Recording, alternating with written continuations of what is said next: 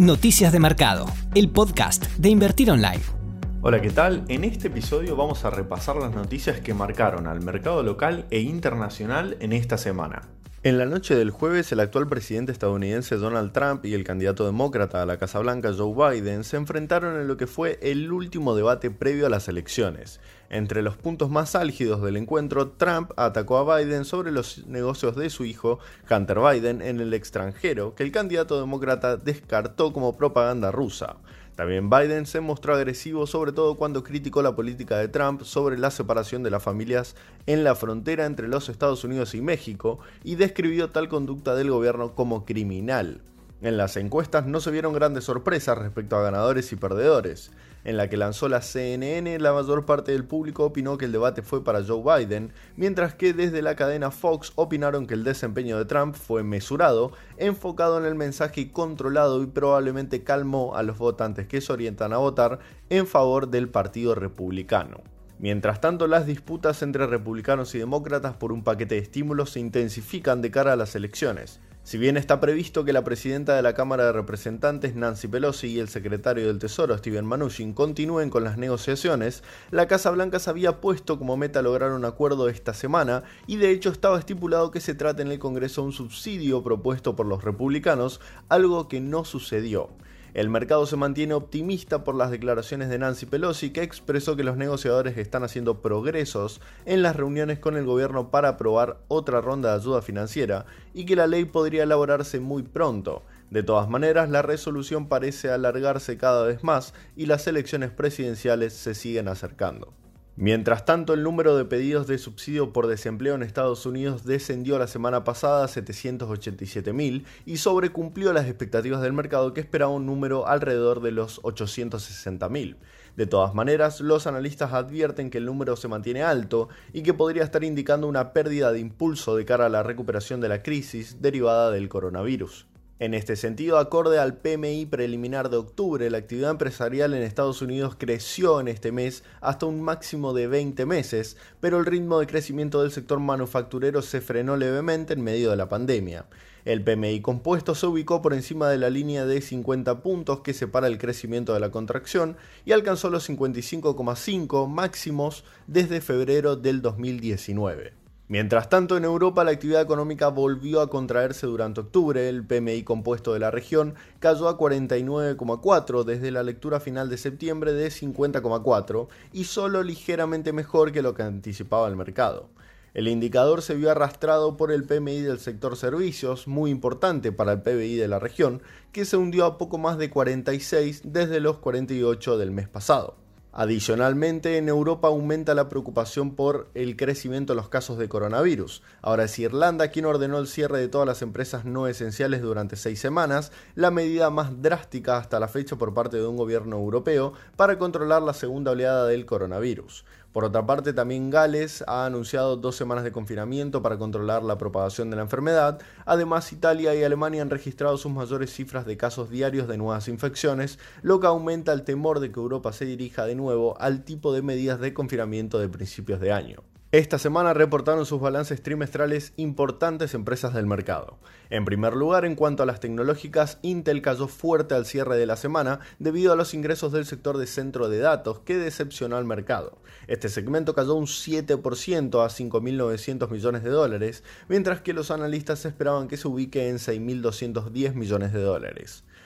Por su parte, Netflix informó que sumó 2,2 millones de nuevas suscripciones pagas durante el tercer cuarto del año, frente a las 2,5 millones proyectadas por la propia empresa en julio.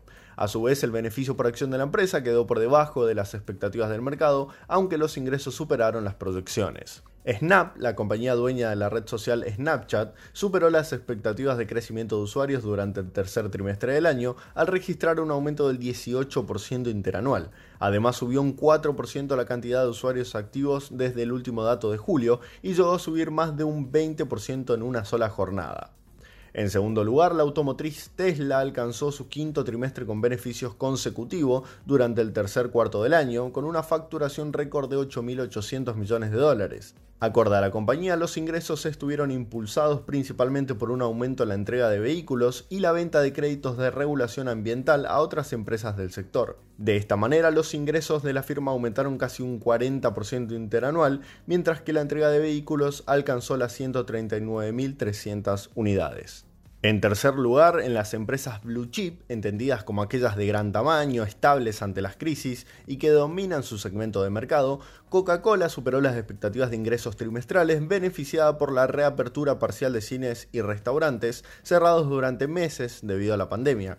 Sin embargo, los ingresos netos de la compañía estadounidense cayeron un 9% en el tercer cuarto del año, por encima de la estimación promedio de los analistas. Por su parte, dentro de esta categoría de blue chip, también Procter Gamble, conocida popularmente como PIG, reportó un incremento del 19% interanual en el beneficio neto atribuido durante el tercer trimestre, impulsada por la suba del 9% de las ventas netas de sus productos para el hogar en el marco de la pandemia. De esta manera, la compañía elevó sus previsiones para el 2021 y ahora espera un aumento en torno al 3 y 4%.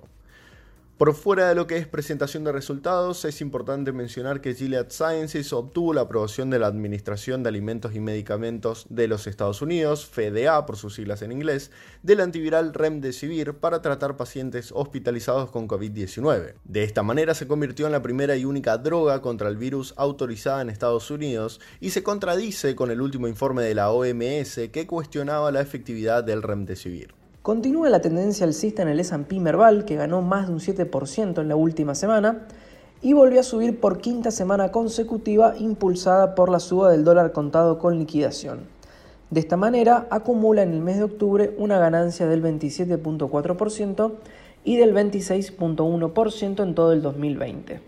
Las subas más destacadas de la semana fueron para Edenor, Transener y Mirgor, que registraron variaciones en sus cotizaciones por encima del 15%, seguido por las acciones de Central Puerto, Cresud y Transportadora Gas del Norte.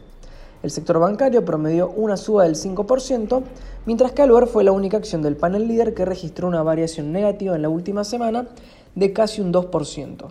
En cuanto al dólar, el contado con liquidación y el MEP subieron en torno a un 2%, a pesar de las bajas fuertes que se vieron en el mercado en la jornada de hoy, luego de que el Banco Central decidiera intervenir fuertemente para contener la suba de los dólares bursátiles. De esta manera, el MEP cerró la semana en 155 pesos, manteniendo una brecha cambiaria con el dólar oficial del 100%, mientras que el contado con liquidación cerró en casi 169 pesos con una brecha del 116% con respecto al oficial. Veamos qué ocurrió con respecto a renta fija en la semana. Una de las noticias más importantes sin duda fue el comunicado del Ministerio de Economía que dispuso la reducción en el parking para la operatoria de bonos que pasó de 5 a 3 días, la rehabilitación de fondos extranjeros a que puedan volver a operar con títulos nominados en moneda extranjera e informó que llevará adelante una subasta de bonos en dólares por 750 millones de dólares el 9 y 10 de noviembre. Según el comunicado oficial del Ministerio de Economía, este conjunto de acciones permitirá dotar de mayor previsibilidad y volumen al mercado financiero. Vayamos ahora a ver las variaciones semanales que tuvieron los bonos. Casi todos los bonos en dólares en especie D cayeron, a excepción del GD29 y del GD38. Lo que hay para destacar en este tipo de bonos es que aquellos con ley argentina tuvieron una caída en promedio del 5,5%, mientras que los que tienen ley Nueva York cayeron en promedio 1,3%, reflejando así una mayor aversión al riesgo por parte del mercado con respecto a los bonos con ley local, situación que no se percibía tan marcadamente semanas atrás. En cuanto a los bonos en pesos, aquellos con ajustes por ser mostraron una disminución en su precio, siendo aquellos del tramo medio y largo los más afectados, al igual que la semana pasada.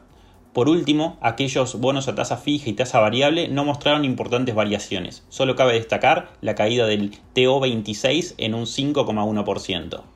En el plano local, el INDEC publicó dos datos muy importantes para analizar el impacto de la pandemia y las perspectivas de recuperación. Por un lado, el estimador mensual de actividad económica, también conocido como EMAE, correspondiente al mes de agosto, registró una caída interanual del 11,6%.